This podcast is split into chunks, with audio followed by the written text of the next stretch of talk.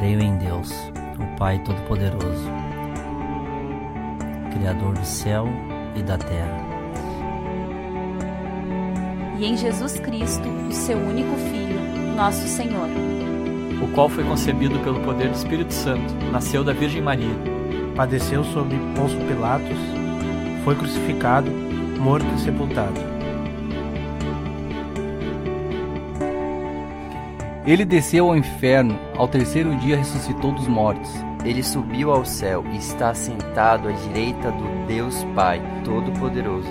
De onde virá para julgar os vivos e os mortos. Creio no Espírito Santo, na Santa Igreja Católica, na comunhão dos santos,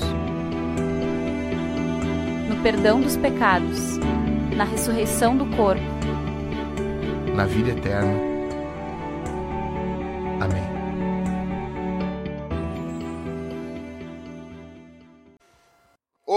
Nós estamos muito felizes. Estamos começando uma série nova de sermões, o Credo dos Apóstolos, né? Eu vou avisar de, ô, oh, oh, Christopher, tu edita na hora, tá? Boa noite, pessoal. Como é que vocês estão? Que gente espontânea. Hoje nós estamos começando uma nova série de sermões aqui na Vinta. Daqui pra frente, tá, Cris? Tá? Beleza. Esse povo é muito espontâneo, muita alegria. Povo, nós estamos muito felizes hoje porque queimou o nosso projetor. É, tudo dá graças, a Bíblia diz, né? Queimou, queimou. Então a gente tinha vídeo para passar, a gente tinha um monte de coisa, preparamos série nova. Ah, vamos arrebentar hoje. No, no, não, Deus, não, vou queimar aqui.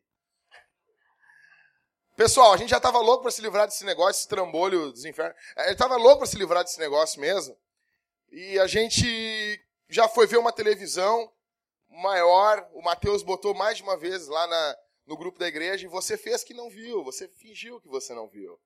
Você viu o Mateus colocando lá, né, Mateus? Pessoal, olhem para trás e vejam lá o esforço do Mateus. Abane para as pessoas, Mateus. Muito bom, Mateus. E o Mateus, ele colocou lá e, bom, pessoal, essa semana nós temos que comprar uma televisão.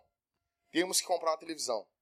Se você duvida, ah, não precisa, converse comigo no final do culto, eu vou te dar 54 razões por que nós precisamos de telas nos cultos hoje em dia.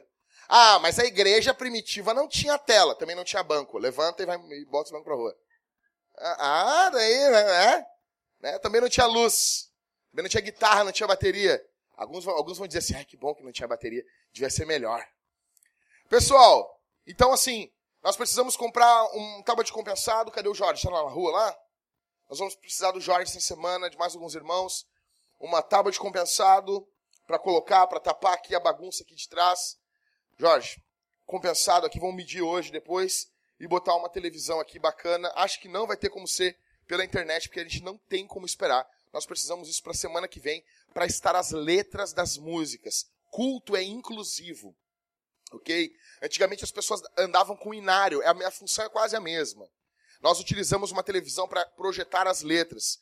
Por que, que uma televisão é melhor do que um, um projetor? Porque a lâmpada é caríssima e tem que ficar trocando de tempo em tempo. E ali não tem a necessidade de baixar tanto a luz que a televisão vai estar funcionando bacana. Uma TV de 48 polegadas no mínimo, 50 polegadas já seria ideal, 50 e poucas polegadas. Assim, ah, Jackson, Deus está tocando no meu coração para eu dar essa televisão para a igreja. Então, vocês recebem, sente, eu estou sentindo de dar, eu sinto de ganhar. Se você sentir de dar essa televisão aqui para a igreja, aqui, eu sinto de ganhar. Mas, ó, um manto, uh, aleluia. Pessoal, uh, a gente está começando uma série sobre o credo dos apóstolos, sobre a base da fé cristã, ok? Então, no começo, lá em janeiro, eu fiz uma reunião com a igreja e eu falei, pessoal, nós vamos mergulhar agora, começa hoje, uma série de sermões que falam sobre os fundamentos da fé. O que, é mais básico? E a gente vai escalando essa montanha do mais básico até o menos básico, mas também muito importante. Ok? Pessoal, aconteceu uma vez um, um, um caso muito interessante comigo que tem tudo a ver com isso aqui. Fui pregar numa igreja, eu cheguei para pregar, era, era, era numa vila aqui de Porto Alegre, gente muito humilde, muito simples. E eu tô pregando, empolgado, cara. Pô, eu tenho três. Tinha Pedro, Tiago e João na igreja, Jorge. Eu tô pregando que nem pra multidão, meu. Gritando, berrando, pulando. Eu tô animadaço pregando o evangelho lá. E daí tá, pô, no outro dia veio um monte de gente. E eu tô mais animado ainda, ô Marco. Eu tô, pre... eu tô ah, feliz da vida pregando. Aí tinha uma mulher, assim, cara, que ela tinha um papo desse tamanho, assim. Sério, velho. Grandão, assim. E daí acabou a pregação. O pastor da igreja disse, trouxe ela na frente, na frente de todo mundo. Eu olhei, ferrou. Pensei na hora, né? E ele pegou o microfone e disse, Jackson, essa irmã que tem câncer e tu vai orar por ela. Mas por quê? Pensei comigo. Na hora eu pensei comigo, por que eu? Por que, que as pessoas têm a mania de quem está pregando? Não, é ele que tem que orar. Mas por quê? Por que, que tu chega no culto para pregar o evangelho, aí se endemonia, todo mundo olha para quem está pregando, mas expulsa tu. Mas se vira, por que tem que botar para mim? Eu olhei aquilo. O que, que foi? Desligar aqui?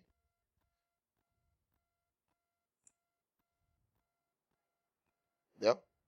Continuando. Então, assim, pessoal, eu, eu me lembro que eu olhei aquilo assim e eu não queria orar por ela porque eu não estava querendo que ela ia ser curada. E daí a igreja me olhando, tipo, o povo ouviu pregando o evangelho e o povo me olhando assim, né? E eu, puxa vida. Não, vamos orar. Fora assim, né? Uh, muita fé, coração assim, mas por dentro eu, por que eu? Ah, botei a mão de qualquer jeito, Senhor, cura essa mulher, não sei o quê. Enquanto eu ia orando por ela, meu coração foi, foi se enchendo de, de graça, de, de compaixão por aquela mulher. Sabe? Tipo, tá passando aquele momento, assim. é, Era, era um câncer aqui localizado na, na garganta, não sei o termo técnico. E daí eu voltei lá depois de três meses, cara, e a mulher tava curada. E eu não fico falando isso aí, pô, vocês nunca souberam dessa história, tô contando hoje. Por quê, pessoal? Porque se espera do pregador uma fé especial.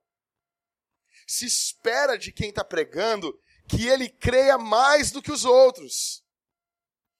Ainda que eu veja aquela simplicidade daquela igreja, foi muito bom aquele dia ter visto o que Jesus fez. Porém, a fé cristã, ela não é mais alta dos ministros. Nós somos um corpo aqui, uma igreja local, e cada um trabalha nesse corpo local aqui com o seu dom. Então, por exemplo, eh, o Cauê tem um dom fantástico para cantar. Deus deu uma voz para ele linda. E ele sabe disso, que eu, eu, eu, gosto muito da voz dele, interpretação, ele canta, entendeu? E aí ele serve aqui no culto cantando. Ele vai conduzindo a igreja. Ele vai pastoreando a parte da música da igreja. Tipo, tem um menos afinado, mas ouve a voz do Cauê e, ah, não, é aqui que eu vou. E meio que vai entendendo e, vai, e ele vai conduzindo a igreja a cantar Jesus. Ele serve com o dom dele. Tem outras pessoas que têm o dom de misericórdia. E essas pessoas servem com o seu dom. Tem outras pessoas que têm dons de curar, que têm um, uma paixão enorme por orar por pessoas que estão doentes. E já viram muitas vezes Jesus curar pessoas. E essas pessoas muitas vezes não são nem pregadoras. Porque o grande problema é querermos ver o momento da cura como tem que ser no culto. E não. Eu estou servindo aqui com o meu dom, que é ensinar o evangelho, como dizem Romanos ensinar é um dom, só isso. Mas eu não tenho que ter mais fé do que vocês. Então, esse caso é algo que fica martelando na minha cabeça. E eu pergunto para vocês: isso já não aconteceu com vocês? De pensar assim, não, o pastor tem que ter mais fé. O pastor tem que crer mais acertadinho na Bíblia. Um exemplo. Qualquer um aqui consegue explicar em um minuto o que é o Evangelho? Um minuto, 30 segundos. Cara, não, é, um minuto, 30 segundos. 30 segundos quem explica é o Leonardo. Cara, em 15, em 20 segundos tu explica o que é o Evangelho. Explica o que é o Evangelho. E isso, não tem que chamar o pastor para fazer isso. Vocês têm que saber fazer isso. Ah, Jacques, mas eu não sei. Tu veio no lugar certo. A gente está começando uma série sobre o credo hoje. O credo dos apóstolos. Então, assim, fizeram uma pesquisa no ministério do R6 Pro, e eu não vou falar o nome, é Lioner. É mais ou menos isso, né? Lioner. Lioner. Eu não sei. Então, é do R6 Pro. Ok? Vão achar que eu estou falando em línguas aqui, e não é, não é o caso. E a pesquisa que eles fizeram é o seguinte: grande parte dos cristãos, lá nos Estados Unidos, isso, um país protestante, né? Grande parte dos cristãos americanos negam que Jesus veio em carne. Imagina, cristão. Não, não, Jesus não vem em carne. Aqui não tem gente assim, né? Pelo amor de Deus. Né? Todo mundo sabe que Jesus vem em carne aqui, né? Amém, povo? Amém? tá meio assim, ah, não, vai que era um espírito, né? Pelo amor de Deus, né? É. Outra parte nega que Jesus é Deus. Outros negam que o Espírito Santo é uma pessoa. Menos da metade dos evangélicos americanos acreditam que a Bíblia é a palavra de Deus. Os caras não acreditam que a Bíblia é a palavra de Deus.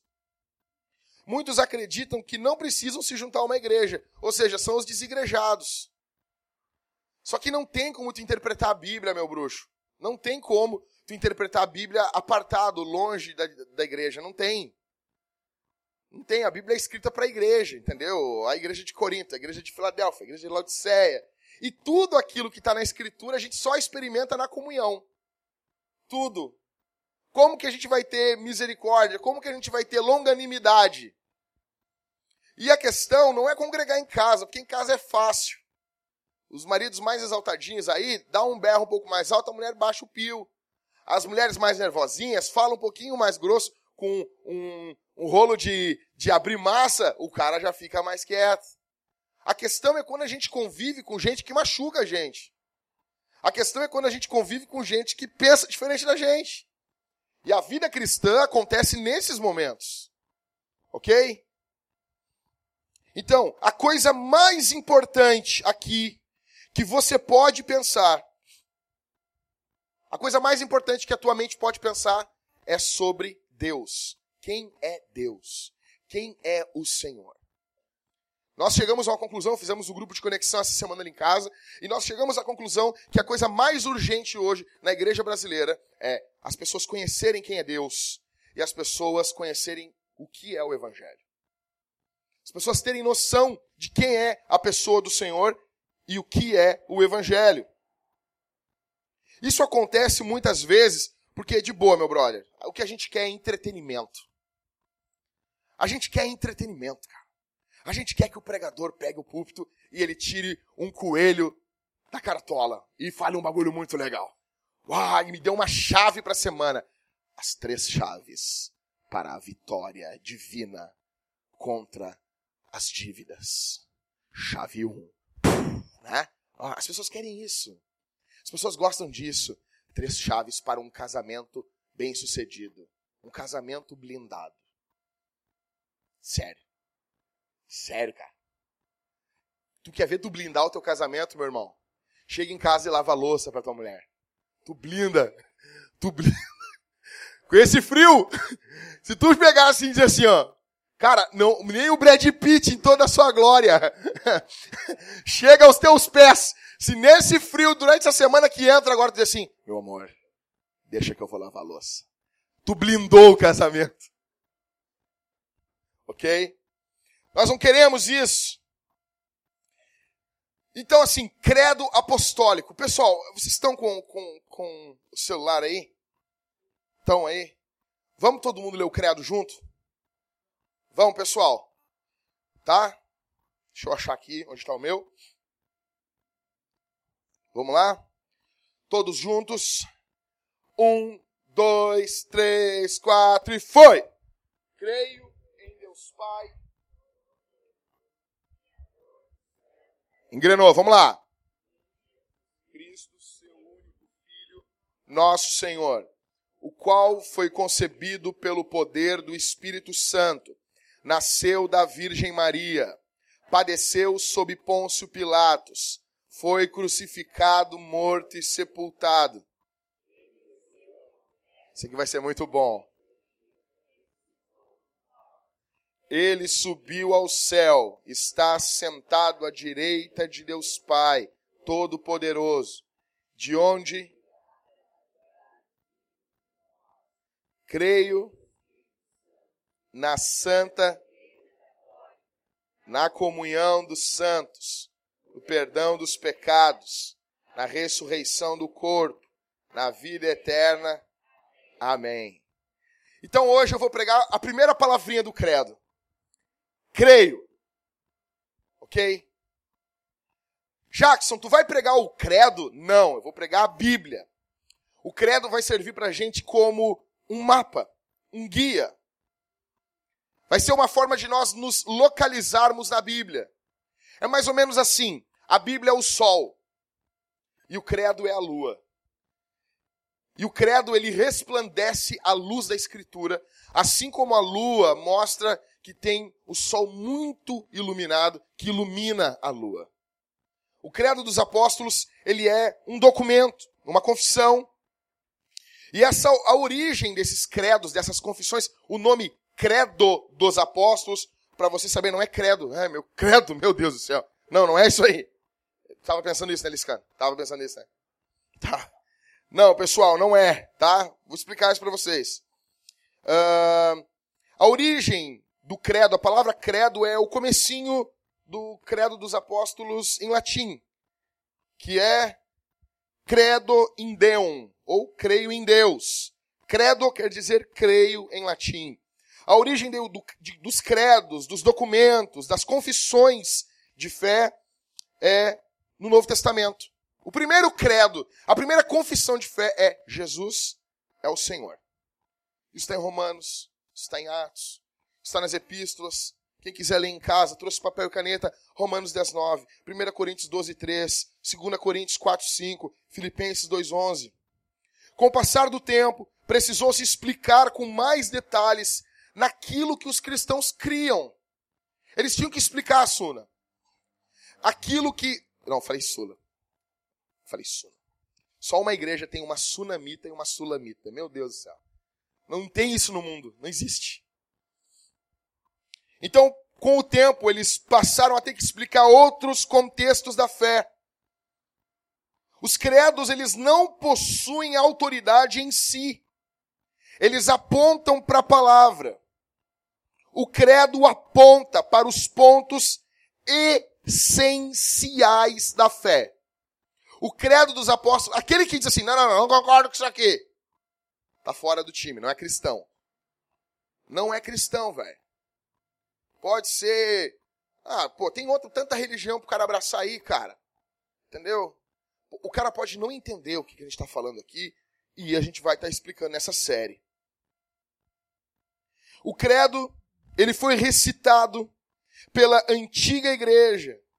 E o credo dos apóstolos, ele era simultaneamente uma rebelião e uma forma de demonstrar lealdade uma rebelião contra a cultura pagã, uma rebelião contra Césares, contra imperadores que achavam que eram deuses, e uma forma de mostrar lealdade a Jesus.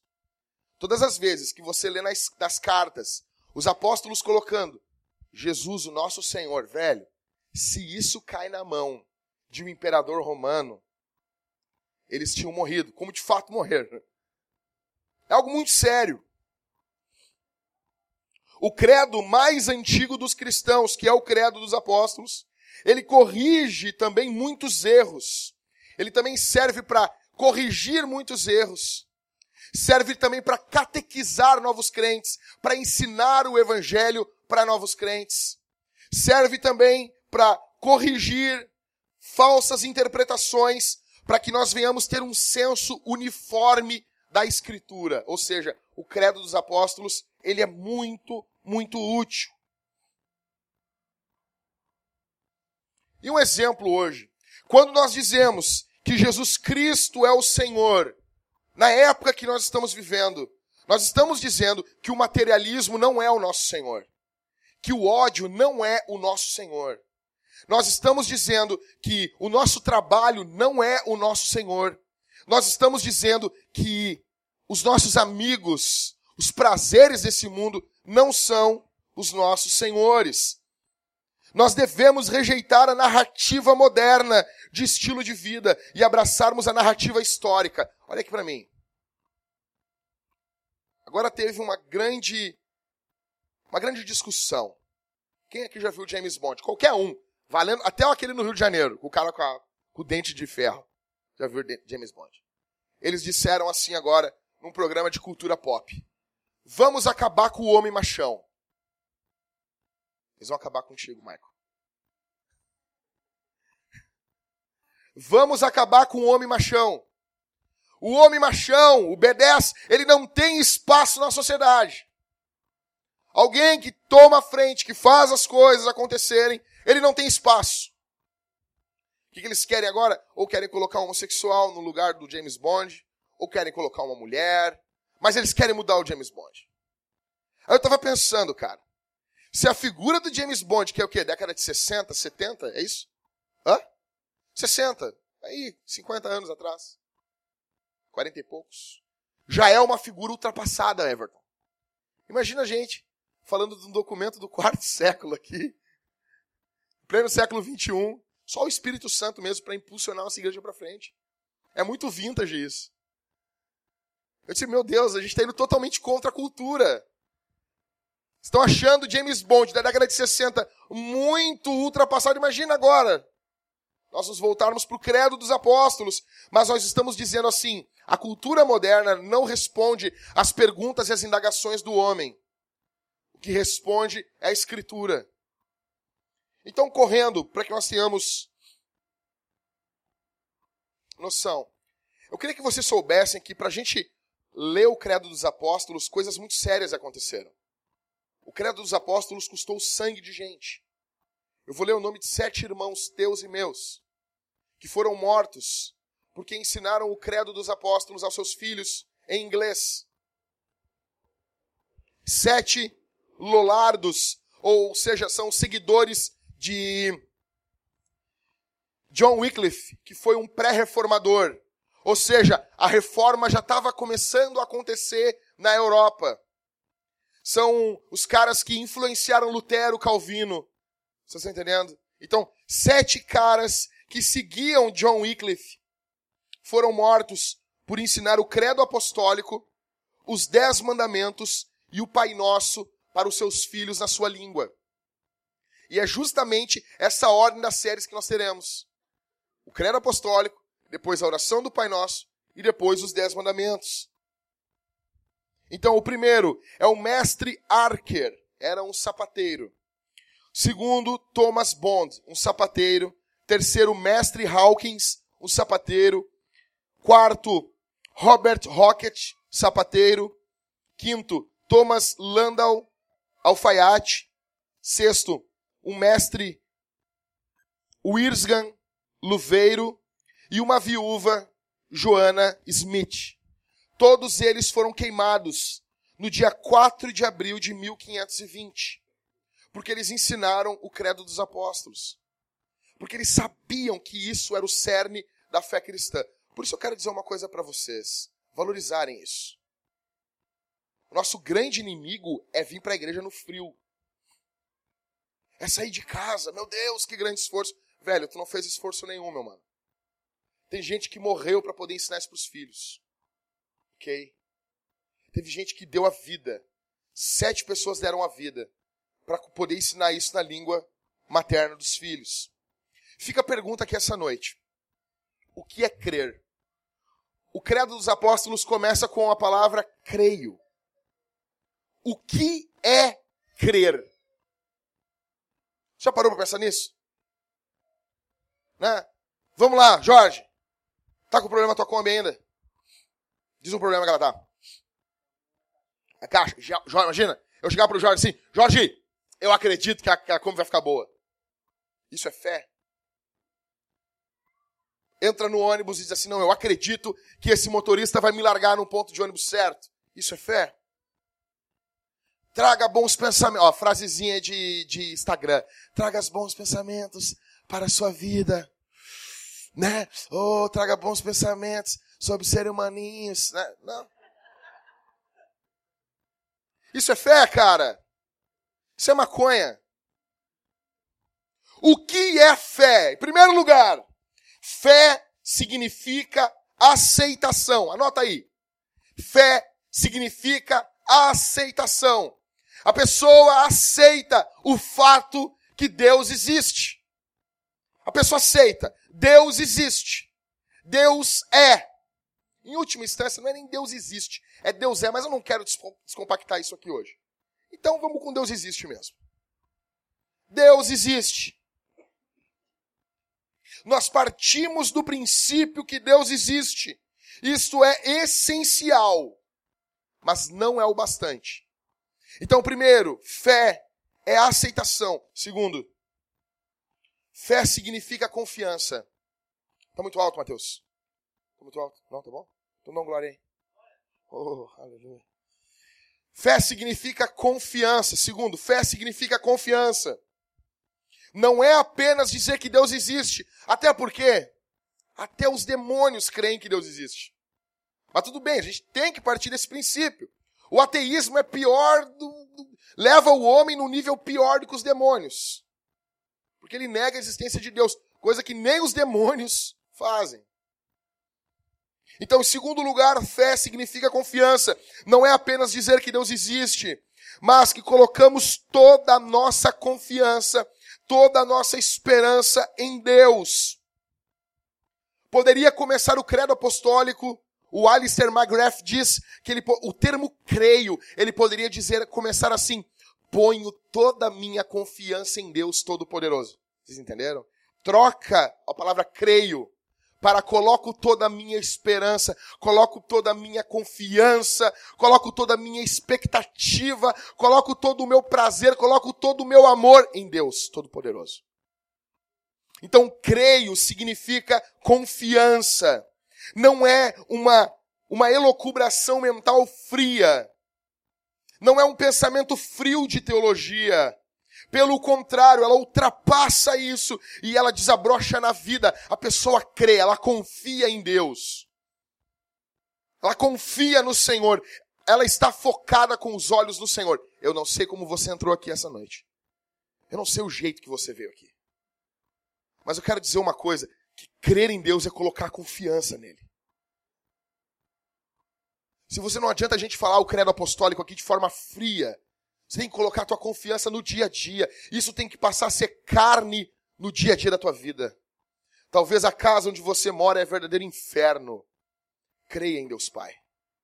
Coloque sua confiança nele. Coloque sua confiança no Senhor.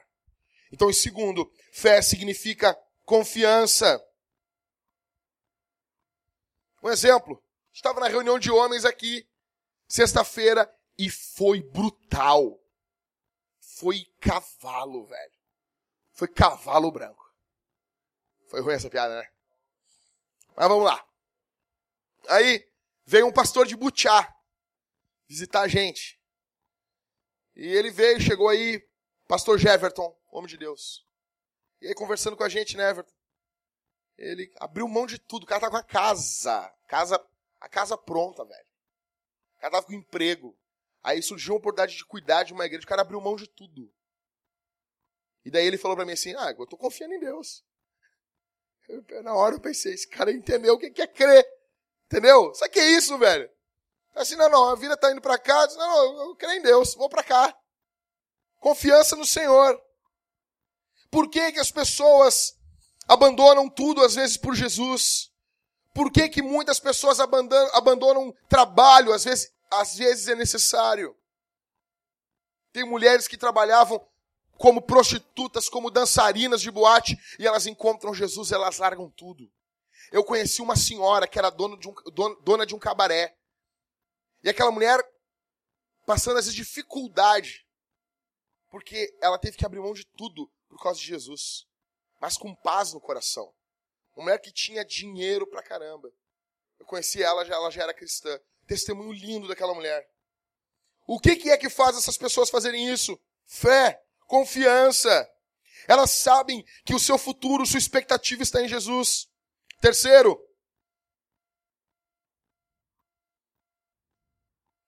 Não, voltando ainda no segundo. Quando a gente lê a Galeria dos Heróis da Fé, a gente vê o quê? Primeira parte da Galeria dos Heróis da Fé, capítulo 11 de Hebreus. O que, que é? Pela fé o fulano fez isso. Pela fé ele matou o fulano. Pela fé ele, ele destruiu reinos. Ele fez isso. Depois começa. Pela fé foi cerrado ao meio. Pela fé foi perseguido. Pela fé julgou não ser digno de ser chamado da filha de Faraó. Mas preferiu sofrer com o povo. Aí começa que a fé não só me faz triunfar, mas a fé também me leva a sofrer. E esse é o problema que as igrejas hoje em dia derrapam. A fé também nos leva a sofrer. E terceiro, fé significa compromisso. Compromisso. E aqui o Alistair McGrath diz que existe uma ligação nata entre o credo dos apóstolos e o batismo. No momento que você crê em Jesus, você se batiza. Você se batiza. Eu me lembro do Christopher chegando para mim. Lá em 2000, 2013 ou 2014, Cris? 2013. 2013. Perguntando sobre batismo, não sei o quê. E a gente sentando na frente da sertória ali. E daí o Christopher dizendo: Ah, agora eu entendo. Tal, vou me batizar. Foi assim. Por quê? Cara, Jesus chama e ele diz assim: me confessem diante dos homens. Sabe qual é o problema, Ivan? Nós trocamos hoje o batismo com levantar de mão. Jesus não disse assim: aquele que se, se arrependeu dos seus pecados, vá lá na frente no altar e levanta a mão. Isso virou a confissão de fé hoje, Maico, para as igrejas. Só que biblicamente não é isso. Biblicamente, uma pessoa confessa Jesus quando ela se batiza. Não é levantar a mão. Não é vir na frente chorando, eu aceito. Não, não. Beleza, se acontecer isso contigo, tranquilo, meu brother. Tu não vai pro inferno por causa disso, fica tranquilo. Fica na boa, fica na paz. Fica assim, ó, ser humaninho tranquilo. Fica na paz. Mas a questão é que o batismo e o credo apostólico estão totalmente ligados. Tanto que vocês se lembram, o que, que vocês confessaram quando se batizaram? Cris, a Priscila, a Camila, foi o quê? Foi o credo apostólico. Fiz 12 perguntas do credo para vocês e vocês foram batizados. Existe uma ligação. A forma que nós mostramos que nós cremos é através do batismo. Jesus ensinou essa forma e nós demonstramos isso. Na igreja do primeiro século, quando os novos convertidos declaravam que eles criam em Jesus, eles traçavam um compromisso publicamente com Jesus. Batismo é isso. O que, é, bati o, que é o batismo? Batismo é você chegar na frente de todo mundo Diz assim, cambada, acabou. Acabou. O velho Jackson não vive mais. É um compromisso. Então o credo apostólico está totalmente ligado com o batismo. É mais ou menos quando Agostinho voltou para Hipona e ele estava caminhando e tinha uma prostituta. E ela gritou, e ele já era o bispo de Hipona. E daí a mulher gritou assim: Agostinho! E, ai, ai, ai, Agostinho! Ah, não vai me dar atenção. Imagina, cara, tu caminhando, cara pastor de uma igreja, uma prostituta que te saía com ela antes. E ela gritando o teu nome, e tu caminhando, apressando passo. E a mulher indo atrás de ti. Agostinho! Ah, tu vai me abandonar! E ela gritou, eu sou a mesma, Agostinho. E o santo Agostinho se vira para trás e diz, mas eu não sou mais o mesmo. Turn down. Turn down. Loucura. Batismo é isso. Você chega na frente de todo mundo e você publicamente. É a mesma coisa que o casamento. É a mesma coisa que o casamento. Casamento, já tem amor? Já tem amor. É, óbvio que já tem amor. Já tem paixão. Ah, eu te amo, Thalita. O que, que eu queria dizer? Eu queria gritar pro mundo inteiro, eu amo essa mulher! Né? Eu tenho uma música assim melosa, eu vou gritar pro mundo inteiro ouvir, não tem uma coisa assim? Roupa nova, né? Tem, tem uma assim, né? Batismo é isso, velho. Batismo tu quer reunir o maior número de gente e dizer para eles e testemunhar publicamente o que Jesus fez em vocês. Vocês estão morrendo pro mundo e revivendo em Jesus. Nada de aguinha na cabeça, esquece isso. Vocês estão morrendo pro mundo, estão deitando e estão, estão vivendo novamente para Jesus. Batismo. Você é imergido na água e você é tirado da água. Você está dizendo com esse ato, com essa, entre aspas, encenação, que você tem um dono agora. Que você tem um compromisso agora.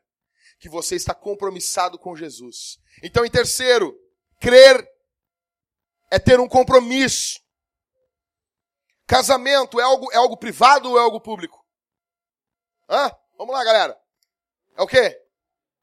Se o cara for se divorciar, não vai ter que sair nos meios de comunicação, jornal, os bagulho? Você sabe disso, né? Você sabia disso? Não sabia disso, Jéssica? Não sabia disso, Rodrigo? Por quê? Vão procurar se o cara, né, te monta mulher. É ou não é? É algo público. Tem que ser feito publicamente.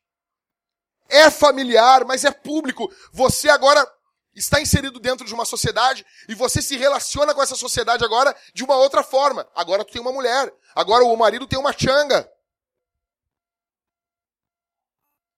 E agora a mulher tem o galo. Galo de crista alto em casa. Macho. Isso é feito de forma pública. Os negócios são feitos de formas de forma pública. Nascimento é feito de forma pública. É crime não registrar uma criança, porque pode ter seitas que as mulheres vão lá, engravidam e depois matam as crianças. Tem que ser feito de forma pública, não pode ficar tirando órgãos das crianças. Não, é público. O batismo é a mesma coisa. É uma declaração, é uma proclamação pública que a tua vida mudou. E se você tem Jesus, você vai querer se batizar. Isso é fato. O que eu mais queria, meu velho, em 98, em 98 eu vim para a igreja, eu tinha 15 anos. Aí tu chega numa Assembleia de Deus e os caras ficam assim: Não, eu acho que não vai dar, é muito novo para se batizar. Eu, não, por favor, reuniu três presbíteros para falar comigo. Não, e começaram a perguntar e faziam umas perguntas muito engraçadas. Aí tu tá caminhando lá no Colégio Jackson e de repente tu tropeçou numa pedra, tu vai falar um palavrão? Eu, eu não. Tem certeza? E ficavam me impressionando assim. Depois de ter feito todo um curso falando Jesus é Deus, Jesus é homem, a Escritura é a palavra de Deus, ter feito tudo, ter falado tudo. Eu tinha um cabelão comprido, cortei meu cabelo. Cheguei com o cabelo, me deixa me batizar, cara. E a minha mãe não queria que eu me batizasse. E a minha mãe disse assim: Tu não vai poder se batizar. Eu disse: O estatuto da criança e do adolescente. Toda vez que fala isso dentro de casa, quando é criança, tu toma um tapa nos beijos. Então eu já falei assim, ó. Sabe, sabe aquela cara de tomar soco? A pessoa vai te dar um soco, ninguém fica normal assim, toma um soco. A pessoa faz assim, ó, né? E eu falei assim, ó, Estatuto da Criança e do Adolescente. Diz que a partir dos sete anos a criança no Brasil e território nacional pode escolher sua religião. Então aí. Em quarto, fé significa obediência. Romanos 1,5 diz que a obediência vem da fé. Tiago 2,17 diz que a fé sem obras é morta. Tiago 1,22 diz que devemos ser praticantes da palavra e não somente ouvintes. Uma fé verdadeira vai desembocar em obediência. Obediência. Então, quando a gente diz o credo apostólico, creio, a gente está confiando, confessando que nós obedecemos. Ok. Tudo muito bonitinho. Mas a minha pergunta é assim: quais são as implicações práticas disso? Práticas.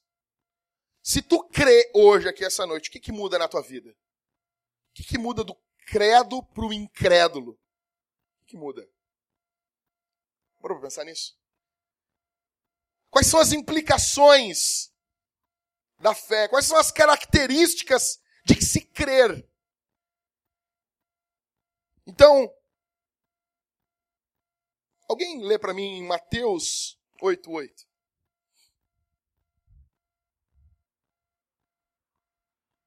Fica de pé, meu velho. Estufa o peito. Pode ser tu mesmo, Ivan. Não, foi tu, foi tu, Liscano. Vamos lá, vamos lá. Fica de pé então. Mateus 8:8.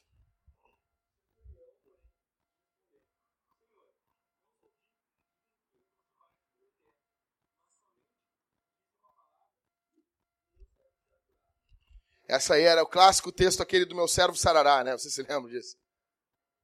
Né? Você se lembra disso, né? Tem a tradução lá corrigida. Diga apenas uma palavra e o meu servo sarará. Nossa, isso aí. A questão é a seguinte, cara. O cara tá longe.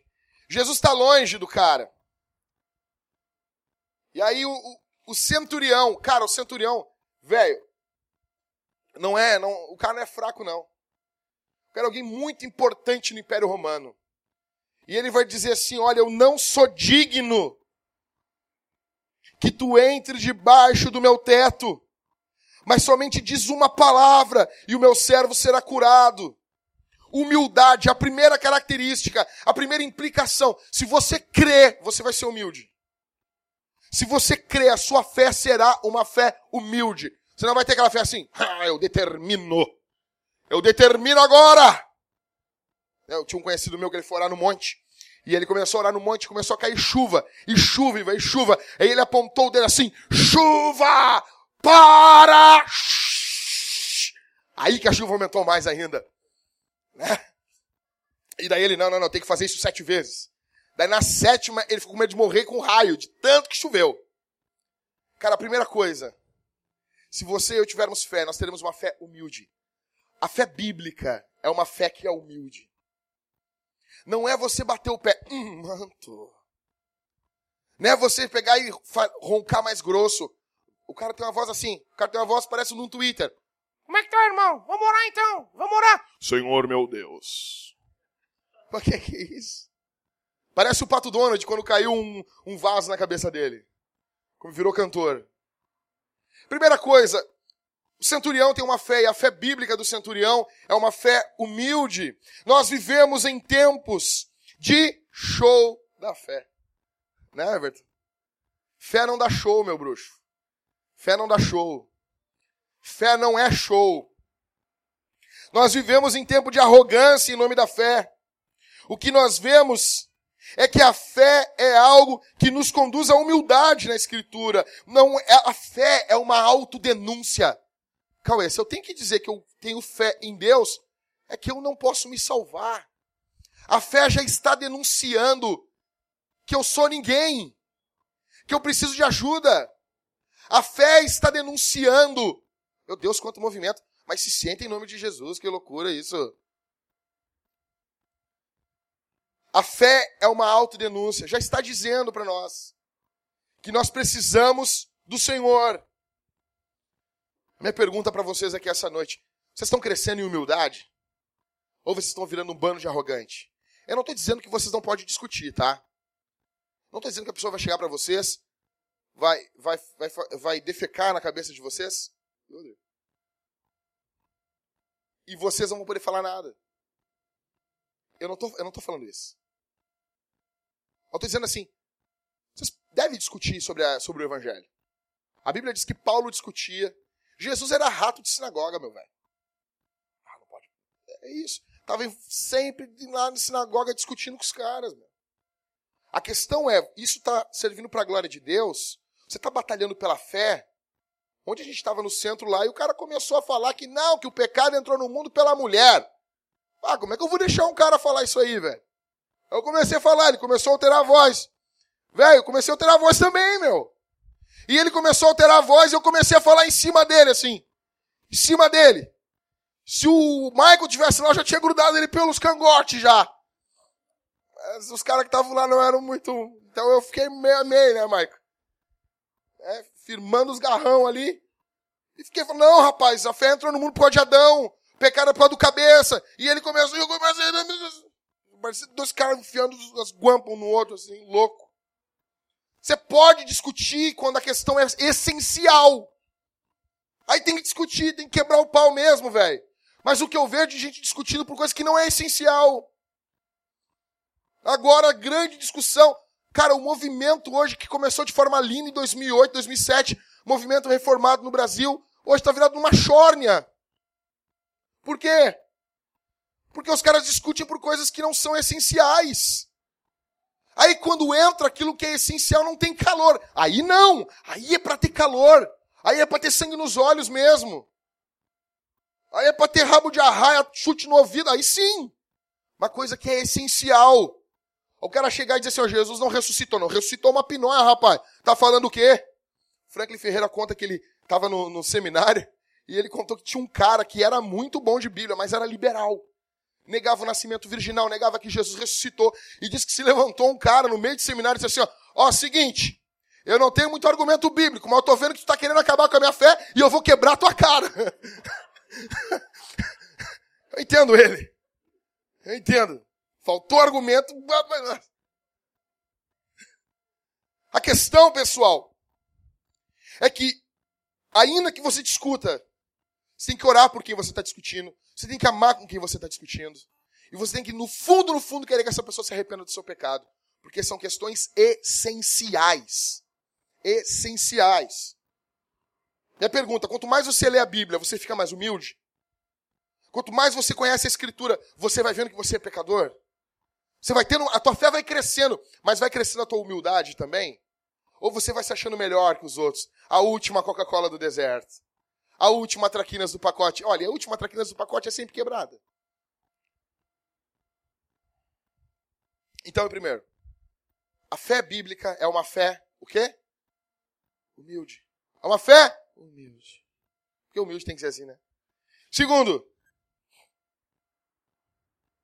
a fé nos conduz a renunciar o mundo, o pecado e a nós mesmos. Alguém fica de pé? Pode ser tu mesmo, Luiz Cano. Hebreus.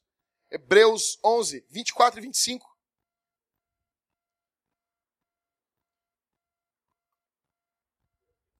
Onze.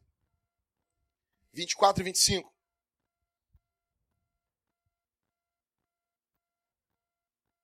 Voz grossa. Vamos lá. Que nem eu falei aquela vez. isso.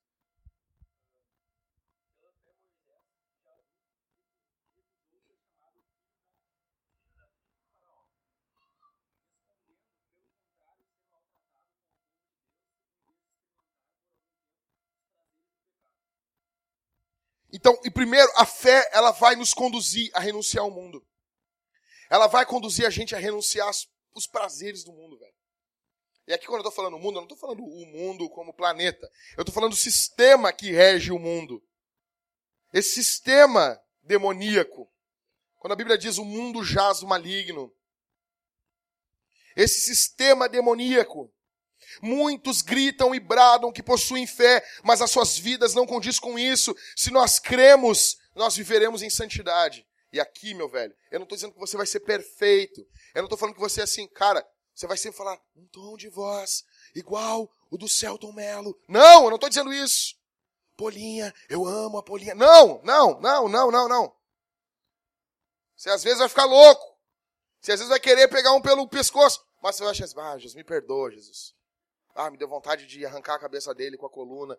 E, e assim, mas já passou. Deus, Deus acalmou meu coraçãozinho. Você vai estar sempre vivendo em arrependimento, em fé, em humildade. A questão é, se você crê no Senhor, a fé vai conduzir você a negar o mundo. Cara, eu não consegui ler ainda a matéria do Piangers na Zero Hora desse domingo.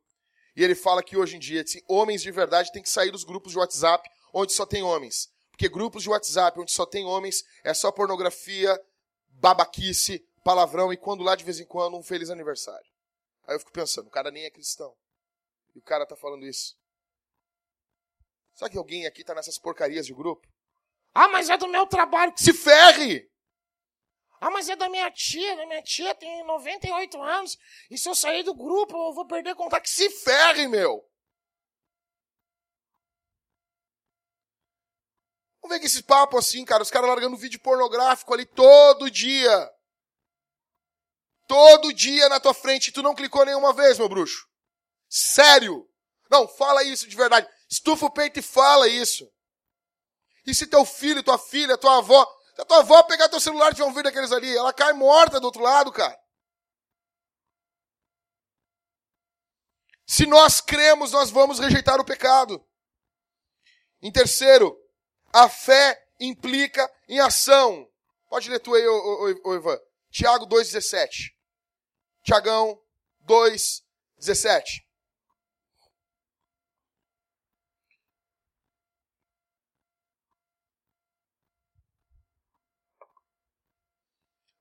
Depois de Hebreus. Acabou Hebreus, Tiago. Vai. 2,17. Bem alto.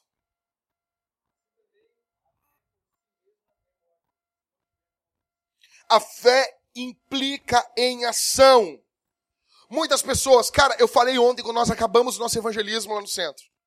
Tem igrejas que eles têm uma fé toda direitinha, toda bonitinha, as crianças com o cabelinho repartidinho, bonitinho, uma felicidadezinha medíocre. Uh, tudo bonitinho. Oh, tudo bom, Deus, sabe? Aquela coisa, robozinho. Tá tudo bonito, crê tudo direitinho. Sabe todas as confissões de fé, tudo de cor. Mas os caras não levantam a bunda para nada. Os caras não pregam o evangelho nunca. Os caras não plantam igrejas. Vivem como um clube. Aquilo fica somente na mente. Aí, a gente tem um outro extremo. É uma bagunça a igreja. Os caras não sabem quem é Deus, não sabem quem é Jesus, os caras não sabem nada. Mas os caras botam a mão no arado e fazem um monte de coisa. Quem que é o melhor? Nenhum dos dois. Nós precisamos ter fé sólida na Escritura. Nós precisamos ter uma consciência piedosa. Nós precisamos saber o que nós estamos falando. Nós precisamos conhecer o Evangelho, mas nós precisamos colocar isso em prática. Então, aqui, meu velho, se você cada dia, cada domingo, você vai ouvindo mais o Evangelho, isso vai desembocar em obras. Isso vai desembocar em boas ações que louvam o nome, que adoram o nome do Senhor, que fazem os ímpios cair assim: uou, que fantástico isso. Fé bíblica conduz à ação. Tem um termo de João Calvino que eu gosto muito que diz assim: é só a fé que justifica, mas a fé que justifica nunca está só. É só a fé que justifica, mas a fé que justifica nunca está só.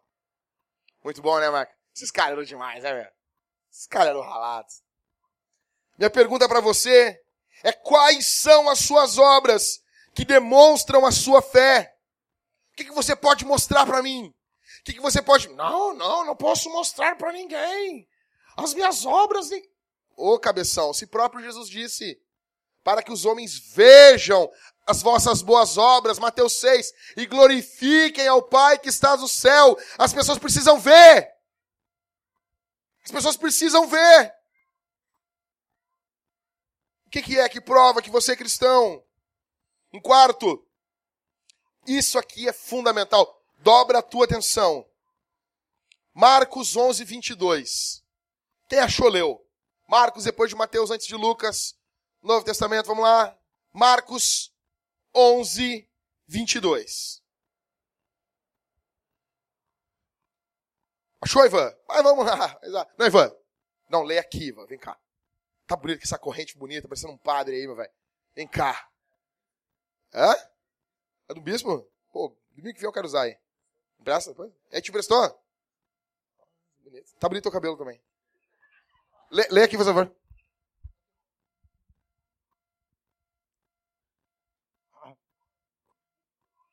Jesus lhes respondeu: Tende fé em Deus. Quem? Jesus lhes respondeu: Tende fé em Deus.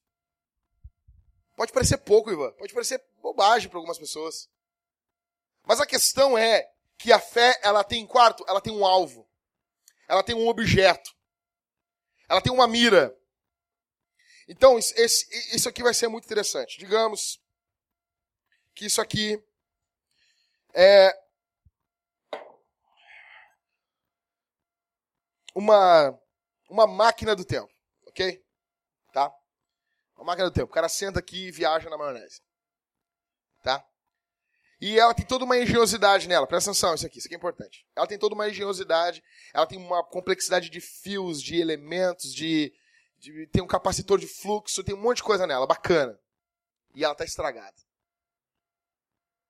E daí a pessoa, o cara que fez essa máquina do tempo é crente. Só que ele está orando para Jesus ajudar ele a consertar a máquina. Ele está orando, Jesus, me ajuda a consertar a máquina. A fé dele está, está na máquina ou está em Jesus? Está em Jesus que pode ajudar ele a consertar a máquina. Você está entendendo?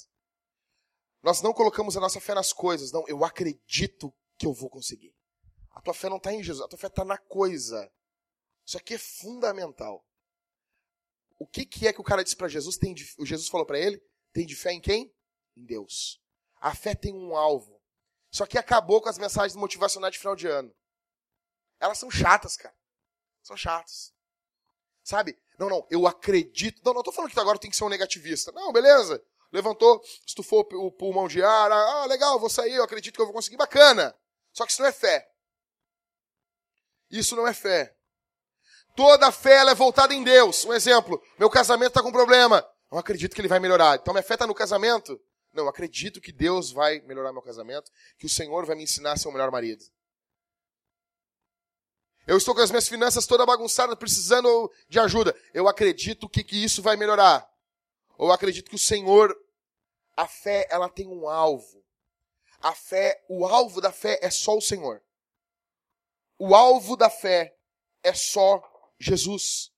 É só o Senhor Deus. É só a Trindade Santa. Não existe. Então isso tem que ficar claro para nós.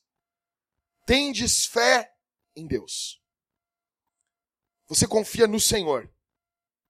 Você não confia em outra coisa. Esse é o grande problema. Nós temos um grande problema teológico nisso. Um exemplo. A fé, para nós entendermos isso, ela é uma âncora. Não existe essa coisa de vai dar certo porque vai dar certo. A fé como um pensamento positivo, não.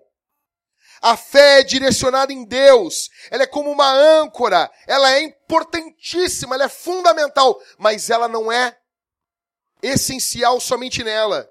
Ela não tem um fim nela mesma. A fé é uma âncora que ela está firmada, alicerçada, ancorada, grudada, apegada em algo que é mais forte do que ela. A fé é uma ponte. Ela me liga ao Senhor. É o meio pelo qual, que é o próprio Deus que nos dá. A Bíblia diz que Jesus é o autor e o consumador da nossa fé. Então, tendes fé em Deus. Minha pergunta para você aqui essa noite: você acredita em Deus ou nas coisas? Tua confiança está onde? Tua confiança está em quê? Em que, que você está colocando a tua confiança aqui essa noite? Não, é, é sabe? A pessoa está solteira às vezes. Tem solteiros aqui essa noite, tem que dizer isso para vocês. E as pessoas se dizem, chega uma, não, ela aguenta, a pessoa aguenta, aguenta, ela aguenta um tempo, sabe, Mateus? Aguenta, o solteiro às vezes aguenta um tempo. Mas daí chega uma hora que enlouquece. Solta a franga. Bota lá o nome nos encontros de sábado à noite da internet. Se vende nos dias de, de, de namoro lá. Aí outra ele tá conhecendo uma pessoa aí. Botou lá como é que é. Ah, me alugo pra dormir de conchinha. Me alugo pra sair, não sei o quê. Velho, se nem de graça quiser, tu acha que vão te alugar, meu mano? Então você é solteiro, a tua confiança não pode estar assim. Não, é o seguinte, eu vou dar uma, uma pelada, vou levantar essa saia aqui, ó. Ó. O cara vai passar, vai grudar o olho ali, cara, tu. Não, meu. Não é assim que se, que se caça o homem. O cara aí, não, não quer saber é o seguinte, que ó, vou, vou, vou rebaixar o meu carro, eu vou. Não, o cara é só piriguete, velho. Passa com arrastando. Tum, tum, tum. A gente já passou dessa fase, né? A questão é o seguinte: a tua fé está nas coisas ou no Senhor? Solteiros, Deus pode fazer chover uma benção na tua vida aí. Eu oro por isso. Ô, oh, manto. Eu oro que o Senhor Deus te abençoe. Que Deus te, né? Os rapazes aí, a varoa. A varoa. O varão. Olha, esse perigoso. Mas eu. Eu quero que Deus te abençoe, mas a tua fé não pode estar nisso. É óbvio que tu vai ser um babaca, né? Mas, oh, o Senhor Deus vai me dar. Dá uma cooperada aí. Tô brincando. Em quinto, a fé bíblica ela é ela não é produzida por homens. Marcos 9, 24. Só voltar um pouquinho do que o Ivan leu ali. Pode ler aqui, Ivan. Vem cá, vem cá, vem cá. É, tá bonito com essa roupa aí, cara. Vem cá, vem cá, vem cá. Mas oi.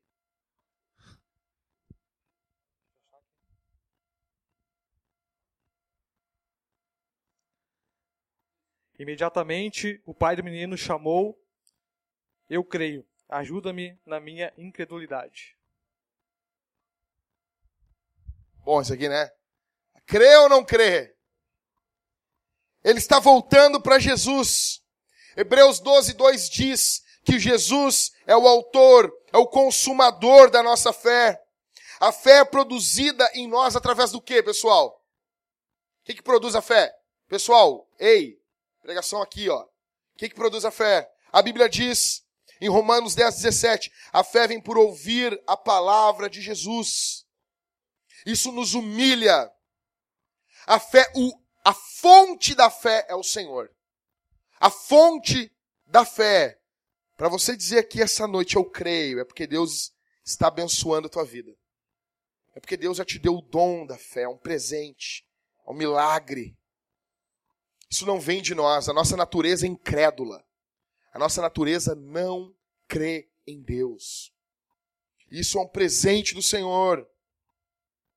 E a fé vem por ouvir a palavra de Jesus. Cada domingo a tua fé vai sendo aumentada, Jorge. A cada domingo, a domingo que você ouve o evangelho, a tua fé vai crescendo, vai crescendo no Senhor. Você vai tendo noção da grandiosidade de Jesus. A fé vai aumentando e isso nos humilha. Pois nem a corda que nos tira do fundo do poço é nossa. Nem isso. Sabe que no fundo, no fundo, você e eu queremos. Não, não, seguinte, aí, ó. Não, mas eu, eu, eu, eu dei uma crida aqui, ó. Boa, fé minha aí, ó. Minha fé, rapaz. Meu velho. Não havia nada, o Senhor disse haja. Você está achando que vem algo de você? Não, sério, não tinha nada. Não existia nada. Deus, o Senhor, o poderoso. Ele disse: haja e ouve. Você está achando que alguma coisa. Se você está caminhando, sentado tranquilo aí, é porque Deus, pelo poder da Sua palavra, está sustentando todas as coisas, como Paulo diz aos Colossenses no capítulo 2. Então a fé não é produzida pelos homens. Isso nos humilha. E eu convido você aqui essa noite a se render ao Senhor, a se render e louvar o Senhor a louvar o Senhor, porque a fé já é uma autodenúncia. Você está denunciando que você não pode. Você precisa que alguém faça por você. Você precisa que alguém salve você. Eu termino dizendo para você, pensando, imagina como seria se nós crescêssemos com Jesus em compromisso, em obediência, em humildade, em confiança, em conhecimento, paixão e zelo. Imagina, imaginem como seria a nossa comunidade se nós crescêssemos em fé dia após dia na palavra. Imagina como seria as nossas famílias. Imaginem como seria os nossos casamentos. Se a glória de Deus fosse a base de tudo. Se nós crescemos e antes de tudo viesse, eu creio em Deus. Você só está casado. Você só está desfrutando da bênção de Deus. Porque Deus é bom. Hoje, quando nós estávamos no nosso almoço romântico, eu e minha esposa, né, meu amor? Eu estava louvando a Deus pela minha esposa, velho. E eu sei que você experimenta isso também na tua casa. Mas isso não é glória para minha esposa nem para mim. Isso é glória a Jesus. Isso tudo começou lá atrás. Uma noite fria de 98, quando eu me lembro que do nada eu estava orando e eu criei. E eu não sei explicar como isso aconteceu. Eu me lembro que estava, eu estava numa aula de discipulado e o professor começou a orar e eu tinha ido naquela aula para zombar, velho. Eu tinha ido só para tirar sarro. Eu me sentei, joguei o corpo para trás, pouco debochado, e eu comecei a rir, fazer perguntas meio capciosas, nem sei o que é capcioso, mas acho que é bonito. Comecei a fazer perguntas eu me quis falar agora, entendeu? Te falei. Comecei a fazer perguntas assim, meio para deixar o professor em maus lençóis. E eu me lembro que na hora de ir embora, né, vamos orar. Eu fiquei de pé, rindo, zombando cara. Tem noção isso? Fiquei de pé ali, ah, vamos orar. Fechei os olhos, o cara começou a orar. E do nada eu criei.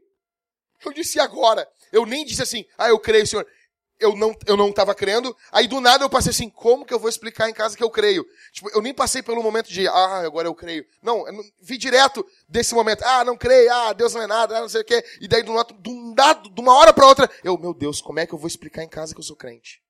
Assim. Como que eu vou explicar para meus amigos que eu sou crente? Ferrou, cara.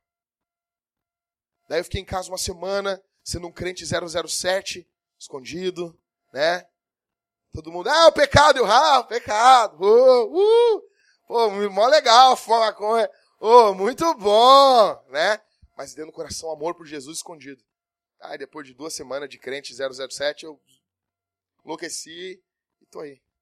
A questão é que a fé é um dom de Deus e não crer no Senhor é pecado. Se você está aqui essa noite, você não confia em Jesus. Se você está aqui essa noite, você é crente, velho, de berço foi batizado, porque te arrastaram para cantar no coral, como tem isso, né? Né, né, né, Rodrigo? Ah, por que tu te batizou? Para cantar no coral. Velho, tu é um desgraçado, devia morrer, meu, mas tá aqui hoje, Jesus te ama. E hoje, cara, eu quero dizer uma coisa para você, cara.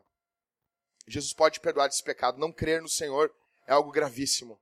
Não confiar no Senhor, vir aqui na igreja, pode ser até membro dessa igreja, mas você está desesperado com a situação da tua vida. Você não colocou sua confiança em Jesus. Você não está confiando nele. Você está vindo uma série do credo dos apóstolos, velho. Não é o credo do José, do Mário, né? Não, não, o credo dos apóstolos. E você não crê no Senhor. Você não está confiando em Jesus. É pecado. Você merece o inferno. Só que Jesus é bom e hoje existe perdão em Jesus aqui essa noite. Existe perdão na cruz de Jesus. Existe graça para você. Existe amor para você. Existe misericórdia para tua vida. Existe reconciliação. Existe justificação. Existe eleição. Cara, a Bíblia fala isso e a gente não pode deixar de falar. E uma coisa é óbvio: se tem eleitos, é porque houve eleição. Existe graça. Você não cooperou em nada. Você não ajudou em nada. Mas Deus misericordiosamente te chama a você se arrepender aqui essa noite.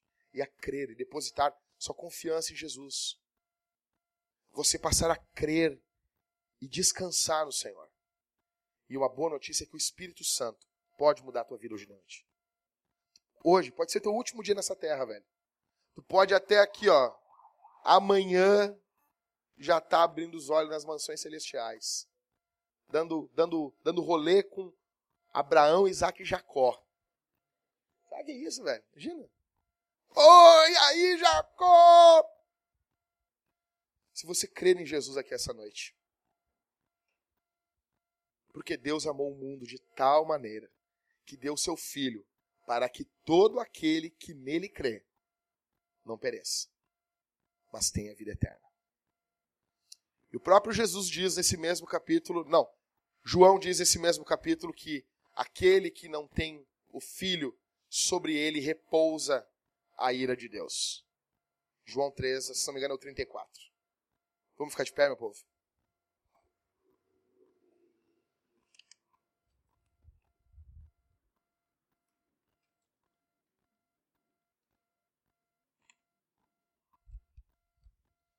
Johnny, tudo isso resume, desemboca em quê?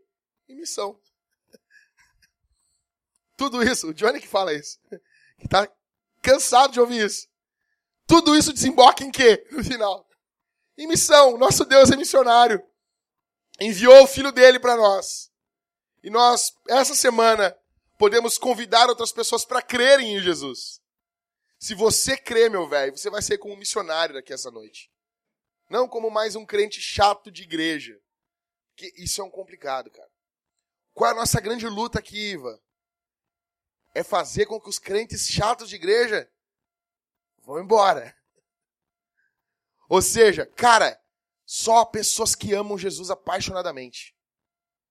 Se você ama Jesus apaixonadamente, se você sim, o problema é que a gente, eu tenho 18 anos de fé. A gente vai pegando umas manias, cara. Parece que não tem mais paixão por evangelizar, por falar de Jesus. Então eu desafio principalmente vocês, Christopher, Priscila, o Jorge, a Camila, vocês não se moldem nos crentes mais velhos. Não percam isso que Deus deu para vocês. Continue com essa paixão por Jesus, que vocês nos influenciem, velho. Que essa minha religiosidade, ah, não vou não, muito frio.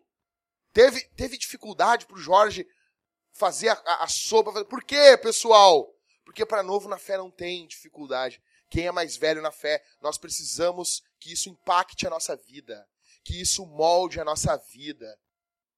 Pega um cara com meu tempo de fé com 18 anos ou com você que tem mais tempo de fé. Nós temos quantas desculpas para dar, Rodrigo? Cara, chama eu e o Rodrigo e pergunta, ah, vamos fazer tal coisa. Eu vou dar 15 e o Rodrigo vai dar 20 desculpas.